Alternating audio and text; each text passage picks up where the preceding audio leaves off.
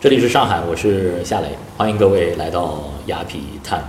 在二零一八年呢，呃，我们雅痞 Time 的一个很重要的板块，呃，行走课堂将会在今年呢推出很多的课外素质培训的课程啊，比方说在呃孩子们都很喜欢的这个户外探险、美术、音乐。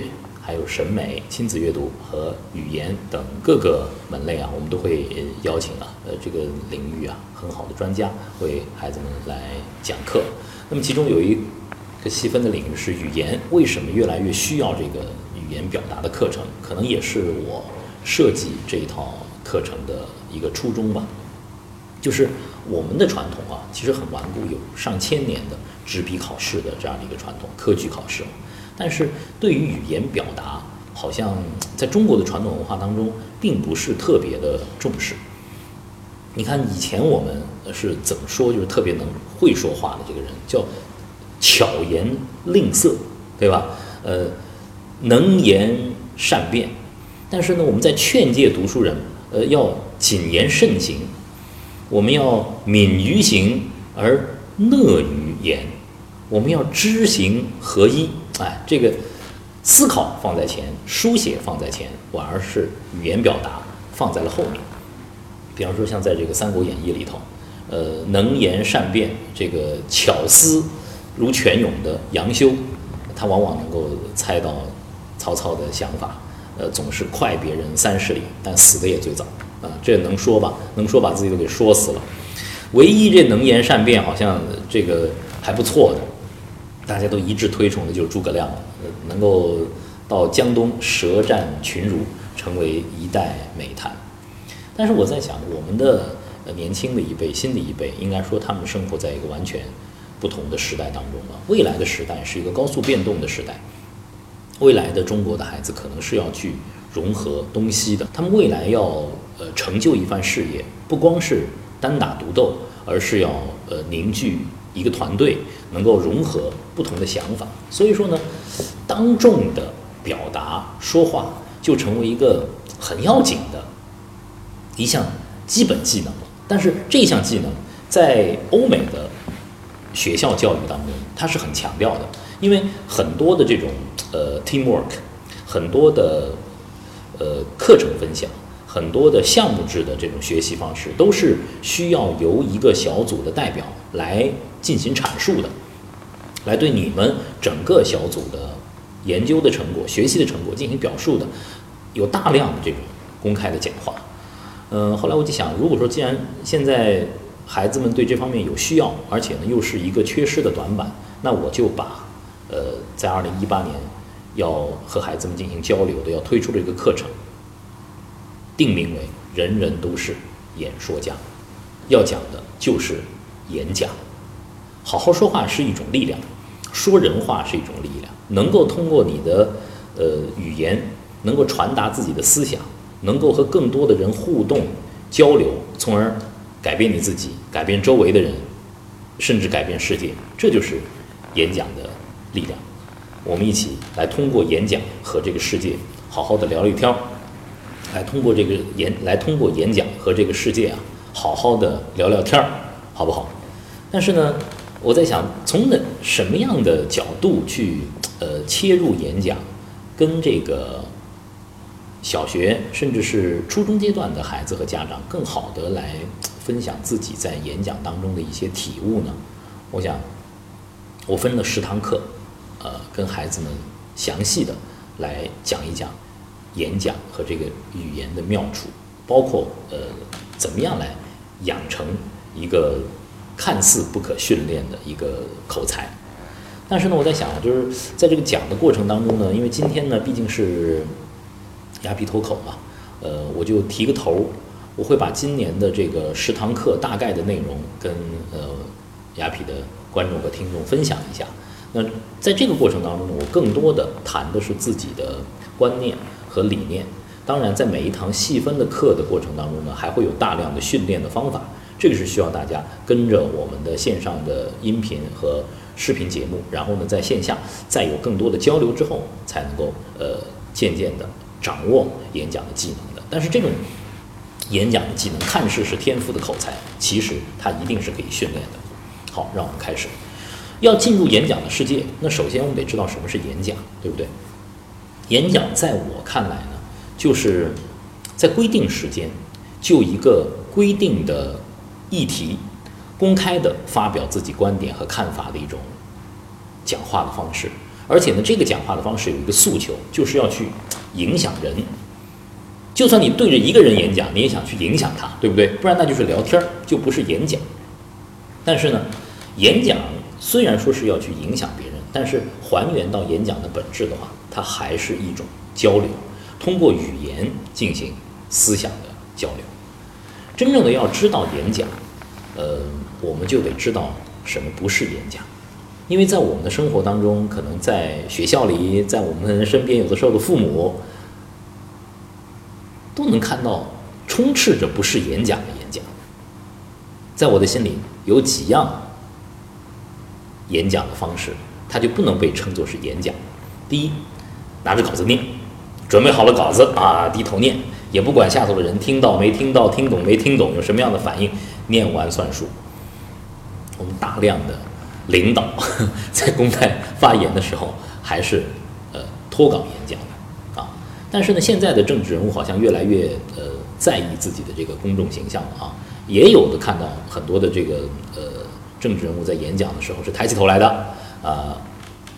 告诉大家一个小秘密，其实呢，因为是政治演讲，因为涉及到公共政策，所以说很多人都会非常的在意，就怕犯错嘛。犯了错之后就要得承担责任嘛。所以呢，呃，公开的很多大型场合的政治演讲还是有提字器的，在前面有一个单反的玻璃，上面有演讲稿在上面，但作为提示的功能来用。但在我看来呢，念稿子的讲话就不能叫演讲，因为它割断了演讲者灵动的思维，割断了台上和台下的交流。你拿着稿子，你讲的话永远都隔着稿子。不是有句话吗？说，你拿稿子就证明你没记住嘛？你没记住，你还指望让所有的人还记住你讲的话？那怎么可能呢？那还有一种啊，表面上稿子没了，的确是没稿了，但是是是背稿，背稿也不能称作是演讲，因为他是把有稿的那份稿装到心里头，然后像一个。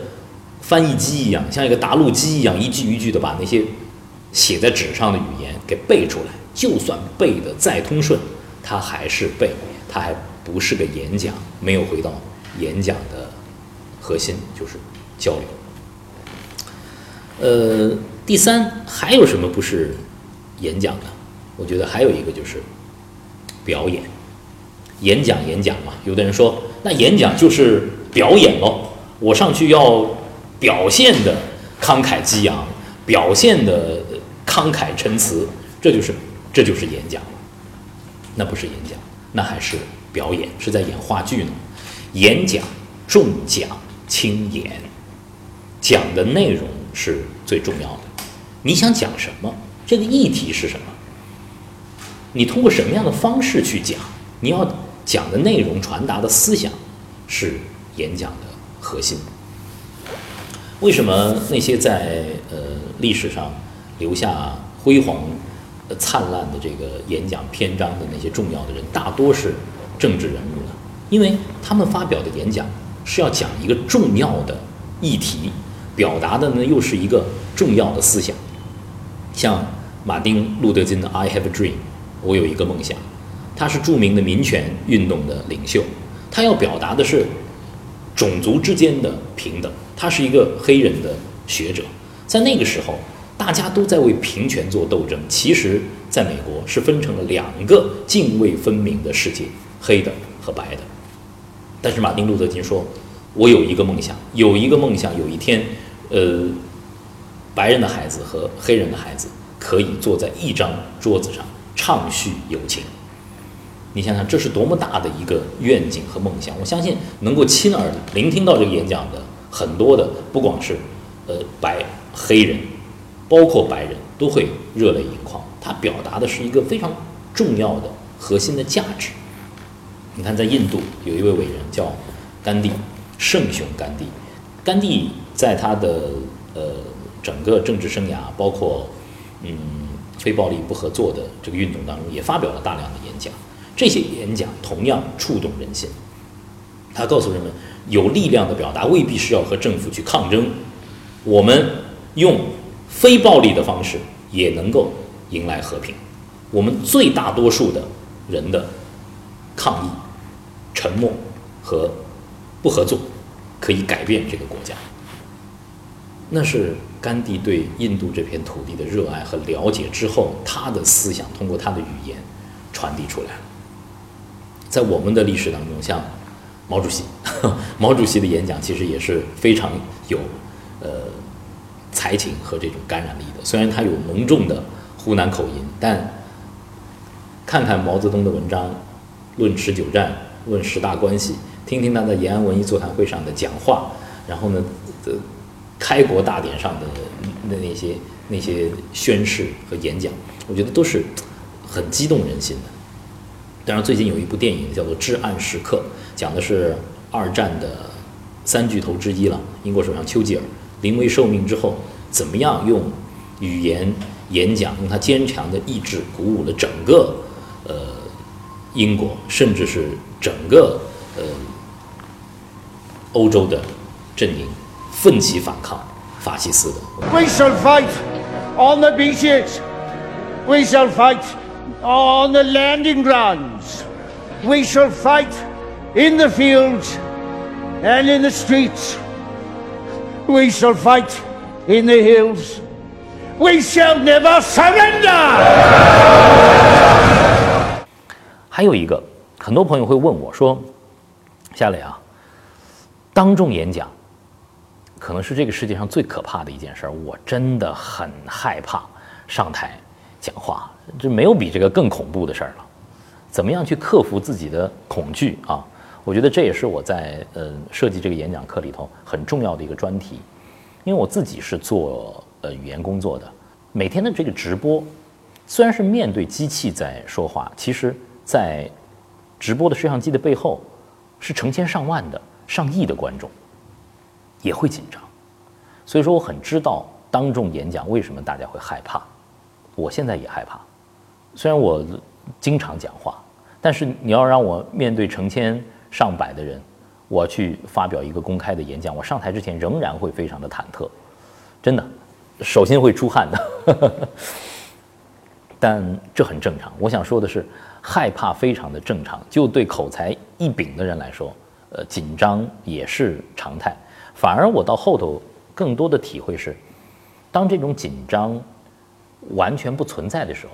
你反而要警惕，因为紧张本身是你身体的一个应激的反应，它是一种竞技状态。如果公开讲话的时候你反而没有这种紧张了，说明那是一种懈怠。那么怎么去克服这种当众演讲的忐忑、紧张？其实是有一些很好的办法的啊。呃，在后面详细的这个课程当中啊，我会为大家做详细的剖析。还有呢，我在想，刚好多朋友也会说啊，一篇好的演讲下来，你刚才说了，呃，一定不能看稿子，你一定不能背，一定不能念，那就得脱稿了。那脱稿怎么才能够做到自然、流畅、清晰，啊，能够承载自己的思想呢？这好像特别的难啊！我得怎么样来准备一篇演讲稿呢？我想把自己的一点点的这个思考啊。呃，跟大家做一个分享啊。有很多朋友在准备一篇演讲稿的时候呢，大多会把这篇演讲稿写下来。你很完整的把所有的想说的话一五一十的写下来，那你就是在念稿，最多能够做到背稿，你很难做到脱稿，因为这篇稿子已经完全的禁锢了你的思想，禁锢了你和现场所有听众的交流。我更建议大家的一种准备的方式是。提纲加关键字加生动的故事，你不需要成稿，只需要把自己在整篇演讲当中的起承转合想清楚，把提纲写好，然后呢，我每一部分到底要说的是哪个主要的意思，想好，把关键词列出来，然后呢，我要佐证这些观点，得用一些什么样的材料，有些什么样的故事，我准备好。打个简单的比方，就是我在演讲之前是把整个演讲的骨架烂熟于心。现在不是，呃，演讲也流行用 PPT 嘛？PPT 里头其实有一部分的内容，但也是你这个演讲的框架。有了这个框架的时候，你在演讲的时候，你就会踏实很多。就算是在现场忘了，就算是在现场我临时的组织语言，也还来得及。而不是一字一句的背，语言就会失去那种灵动。另外呢，呃，很多朋友也会有这样的一个需求啊，这也是呃，人人都是演讲家当中的一个很重要的课程，就是怎么样让自己的声音适合去演讲。因为和一个人讲话、两个人讲话、三十个人讲话、三百个人讲话，他所需要用的音量是不一样的。调动的能量是不一样的。一些朋友就说：“下来，那你们是经过专业训练的，你能够一个小时讲话讲下来，这嗓子不累，呃，然后呢嗓子不哑，那我们怎么办？我们怎么样保持一个演讲的好的状态呢？像这种好的声音、平稳的、动听的、有感染力的声音，到底是天赋还是后天的培养？可不可以练呢？答案当然是肯定的，好声音。”完全是可以练习的，练习的两个法门，一个就是吐字，一个就是发声。嗯，可能很多朋友说，真的这么简单吗？就吐字发声就解决了？呃，不知道大家看过没看过一个得奥斯卡的电影，叫《国王的演讲》，对吧？King George 是英国历史上的一位口吃国王，他为了克服自己的口吃，请了一位老师。那么这个老师呢，给他做了很多的训练，什么含着冰块啊，呜呜呜呜哎，这个要放松自己的口部肌肉啊，哦哦哦哦，要去要去调动自己的声线呀，哎，这些都是练习的方法，都涉及到吐字和发声。具体怎么来练，到时候我们在课程当中好好的再讲。我多说两句，所谓的吐字就是你的唇齿控制，肌肉的控制，是不是能够让每个字都说清楚？郭德纲讲相声，说是我们说相声的，嘴里头很干净，这个干净就来自于吐字。另外呢，好的声音其实是来自于你声带的震动，加上共鸣腔和口腔的联合的控制之后，呈现出来的一种音色。我的理解啊，音色这里头一定是有天赋的成分的。音色很难改变，就是一个人到底是女高音、女中音还是女低音，你说话到底是低沉的、呃高的，这可以一定训练。但是音色本身的那个质地啊，是很难改变的。它就像我们的指纹一样，非常难改变。但是能不能通过训练改善自己的说话的声音面貌呢？当然能够改变。一个，你得得自己的共鸣腔。得有了解，到时候详细讲啊。腹腔、胸腔、口腔、颅腔，增强对这几个腔体的控制，以及气息的运用和控制，你就能非常精妙的来控制自己的声音，并且让它和情感联系在一起。这个我会通过一堂完整的课来讲，就是好声音是可以练的。在今天讲这个人人都是演说家这堂课，我觉得还有一堂课，呃，要跟大家强力推荐一下。很多朋友说，如果让我啊当众的脱稿的演讲，对我最大的一个挑战，就是我怕忘了，这说着说着就乱了。我这又要记稿子，我还得看着大家，还有 PPT，我还要注意自己的肢体语言。这怎这怎么弄啊？这个我要顾及的东西实在太多，我觉得能够提出这样问题的同学，包括我们的孩子们、家长们，有这样困扰的朋友，哎，其实您已经入门了。的确，在演讲的过程当中，有一个很微妙的部分，就是注意力的分配。如果你能很好的分配自己的注意力，你就能够成为一个演说家。今天提个头，我只讲概念。我自己的法门和自己的办法，是在演讲过程当中，百分之六十的精力专注于你要说的主题和你的思想，就是百分之六十专注于内容。那么还有百分之四十到底干嘛呢？百分之十专注于你的语言本身，吐字是否清晰，气息是否平稳，表达是否顺畅，哎，是不是有感情？还有一个肢体语言，大家不要忘了，演讲你是站在别人面前的，的确，别人都坐着，你一个人站着是件很恐怖的事情，你所有的肢体和细节都暴露在别人面前，当然要有一部分的权重是调整到自己的肢体语言上的。第三部分，千万不要忘了，语言和演讲是交流啊，交流是演讲的灵魂。你要台上台下形成一个互动，百分之十的注意力一定要非常敏锐地感知到现场的听众到底愿不愿意听啊？他们烦不烦啊？对什么样的问题他们突然感兴趣了，眼睛亮了？多说两句。他们有的时候有点疲劳了，讲个笑话，对不对？我举个例子啊，就是李敖二零零五年到北大演讲的时候，因为他在现场呢。讲到了好多这个自由主义啊，呃，怎么样要去争取言论自由，大家都很紧张啊，生怕这个李敖踏红线，讲笑话的时候也不敢特别的笑。李敖呢就已经敏感的意识到现场的这个氛围，他说：“你们怎么都不笑啊？是不是我演讲的太精彩了，大家都顾不上笑了？”然后呢，大家哗笑了。他说：“在这儿的礼堂里头，其实对我来说是高挑战，我要照顾。”每一边的人，我要这边看看，这边看看，这边看看，呃，再回过来。他觉得我无时无刻不像一个电风扇，啊，大家又乐了，整个气氛就被调节了。这是演讲，这是互动。最后的百分之十，我觉得那就交给上帝吧，因为一场演讲一定有不可预知的东西，这不可预知的东西往往是一篇传世演讲的华彩的部分。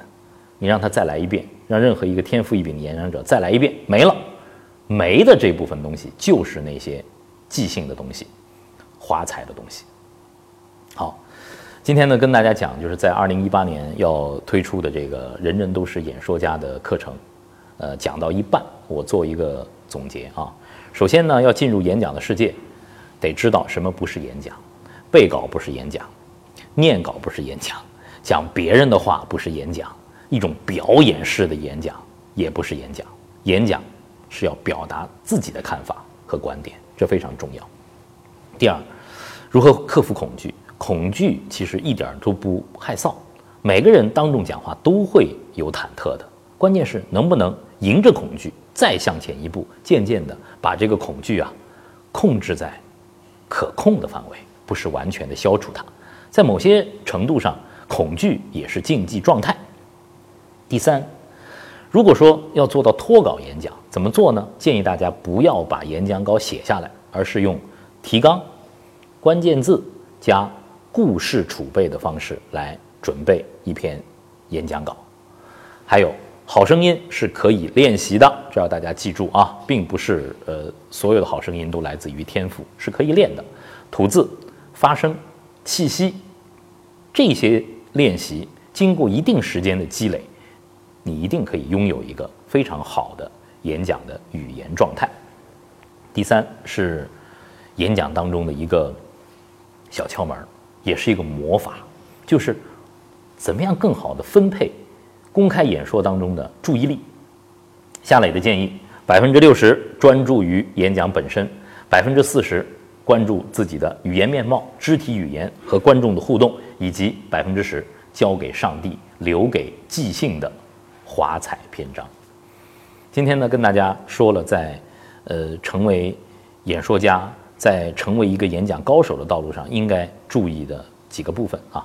我希望呢，通过我们二零一八年的这个“人人都是演说家”的这个课程啊，大家可以逐渐的进入到演讲的世界当中，感受到演讲的这个乐趣，并且呢，通过我们互动的这种陪伴，一定时间的训练，大家可以克服恐惧。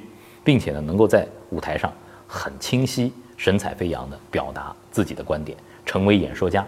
下一期将为大家讲一讲，怎么样在演说中讲好故事？怎么样能够发挥出自己的个性魅力？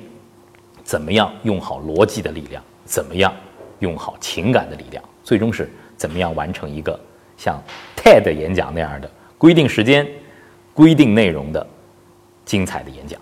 希望大家通过呃这个课程啊，都能够成为一名出色的演说家。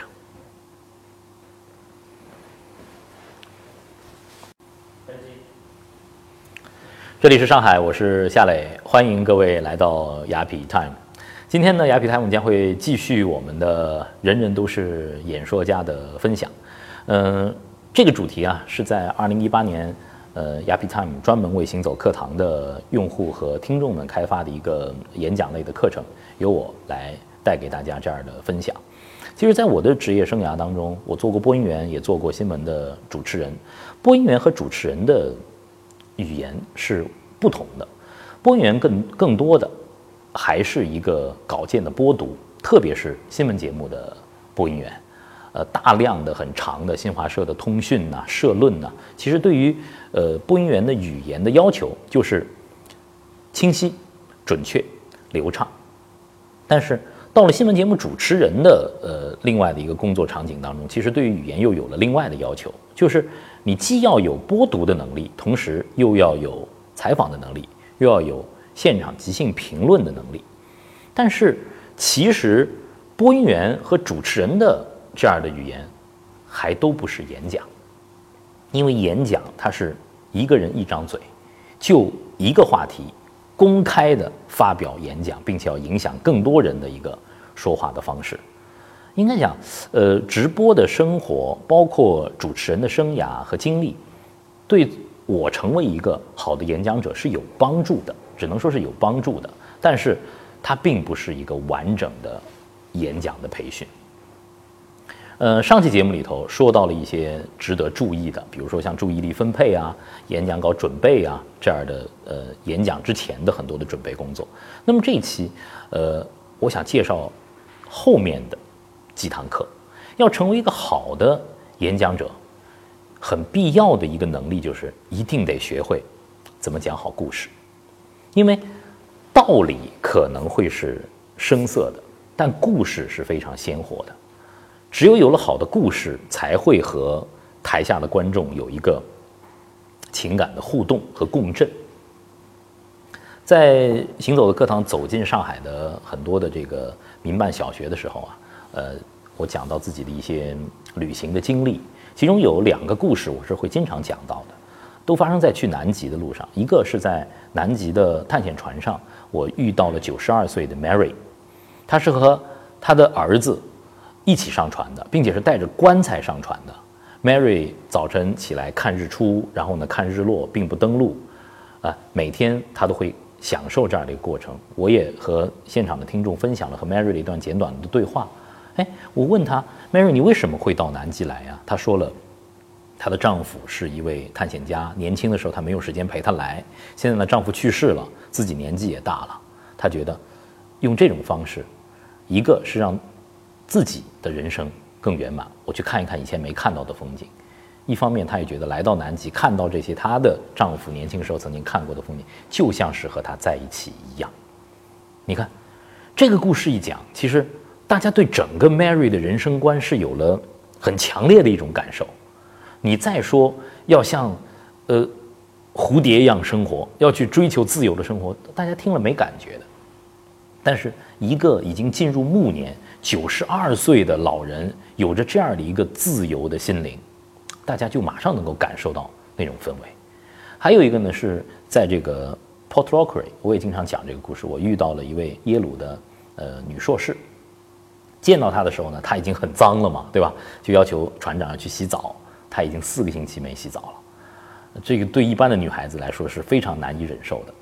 她呢正在写自己的硕士论文，她唯一要做的事情就是。数企鹅以及企鹅的粪便，这是一个耶鲁硕士整天要干的事儿啊。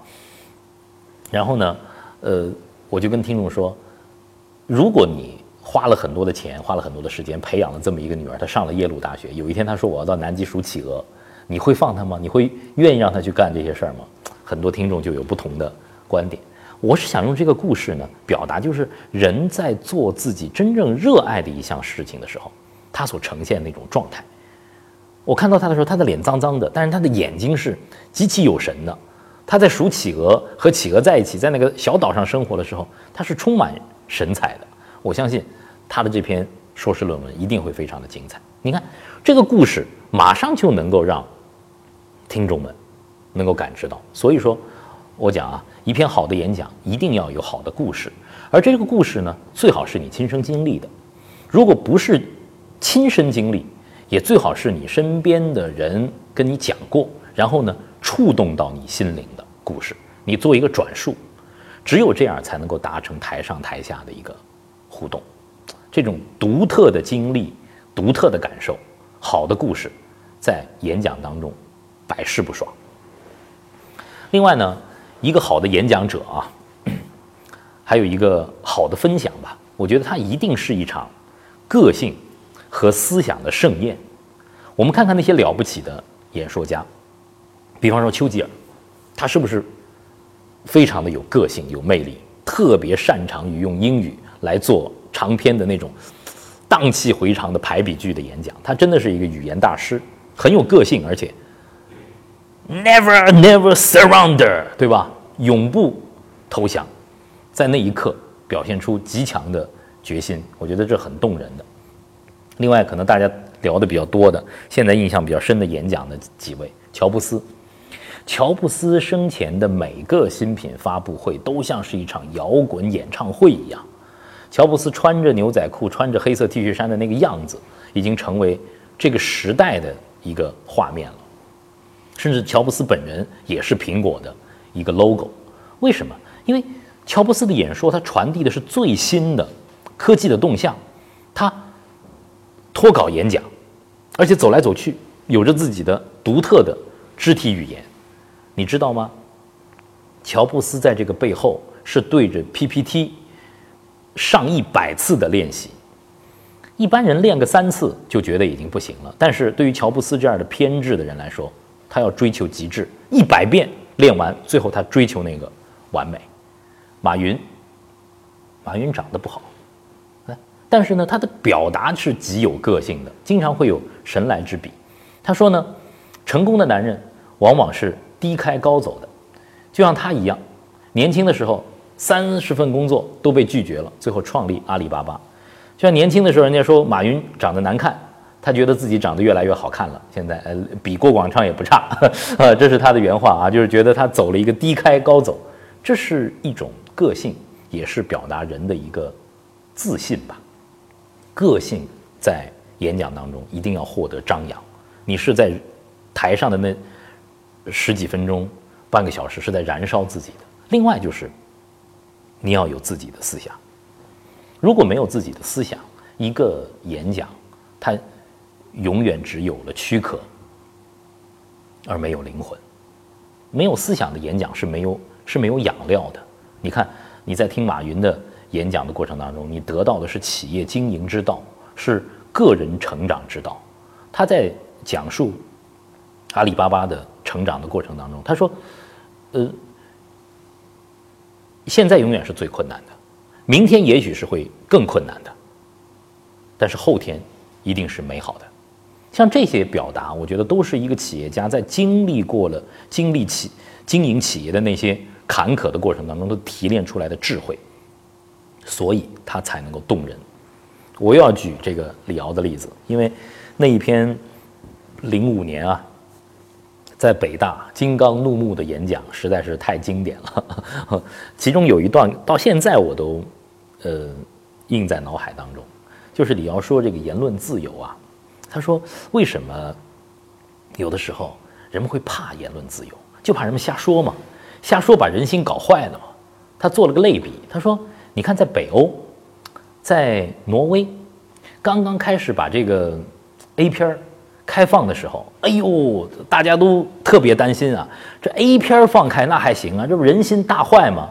但是，真正的大家可以看小电影了，自己偷偷在电脑上看小电影之后，出现了一个惊人的结果，就是强奸犯罪下降百分之十六，偷窥狂下降百分之八十，你有了一个出口啊，没人干这事儿了，就不去不去干了，不强奸了，也不偷窥了。他说，言论自由就像 A 片一样，开放的时候可能会觉得有有害的影响，但是它是一个出口啊，你让那些在潜流暗涌的一些话说掉，让它发泄掉，就没问题了。你说这？这样的故事，这样的表达，既是个性的，又是有思想的。你做了这样的类比之后，让人听后难忘。这就是一个演讲，它是个性和思想的一场盛宴。当然，要说到思想，我觉得这个过程当中，也是我在这个课程当中一定要跟呃听众还有孩子和家长们分享的，就是思想如何体现。你用什么来体现自己的思想？我觉得两方面吧，一方面是严密的逻辑，你的推导是不是严密的？是不是有因果关系？是不是能够延展？是不是能够触类旁通？这个非常重要，就是你的立论和论证是不是经得起推敲？这是有思想演讲的、有内容演讲的很重要的一部分，它要有经得起推敲的干货。它要有逻辑，要有严密的思考，还有一部分，你的语言要传递的是情感。语言能够让大家体会到你的情感和热情，才会有感染力。这个非常非常的重要。呃，现在在我们的现实生活当中，可以说，为什么语言重要？有的时候你好像每天无时无刻不需要演讲。比方说，你作为一个学生。你做一个 teamwork 的工作，一堂课，你必须代表自己的团队去发言吧？你得演讲。你竞选班干部，你得演讲吧？上完学校，呃，进行了教育，进入到社会当中，如果你要选择创业，面对投资人你要演讲吧？面对你的客户你要演讲吧？就算你不创业，呃，也不干这那。在家里头，修身齐家，在齐家的这个过程当中，要和家庭成员沟通吧。其实不管面对多少人，只要你想和对方沟通交流，它都会变成一篇演讲。一篇演讲要动人，就得入情，还得入理，这就是逻辑的力量，这就是情感的力量。那么在呃。这一堂人人都是演说家的课程当最后的一堂，我觉得最后的一堂也是最后和大家一起来通过实践去完成的一堂课，是 TED 演讲的锦囊。为什么要用 TED 演讲呢？因为 TED 演讲是近几年、近十年来，我觉得逐渐风靡全球的一种演讲的样态。呃，它被 TED 冠名为 TED，其实它就是在十五分钟内。十十五分钟内，一个演讲嘉宾就一个他愿意讲的议题公开的发表演讲，怎么讲由你去，来自于世界各地的各国的呃重要的呃人物来发表自己的思想和观点，这就是 TED 演讲。TED 演讲有几个特点：第一，脱稿；第二，限定时间；第三，没有讲台；第四，观众可以。随时提问，随时打断，甚至是不好听我就走了。这个反馈是非常及时的，高度强调互动，再加上现在的弹幕啊什么的，对吧？TED 演讲是一个成功的演讲者的集大成者。那么最后，如果说我们通过一步一步的进阶，从认识什么不是演讲，从认识怎么样克服恐惧，怎么样准备演讲稿。怎么样调整好自己的声音状态？怎么样调整好自己的肢体语言？怎么样分配注意力？怎么讲好一个故事？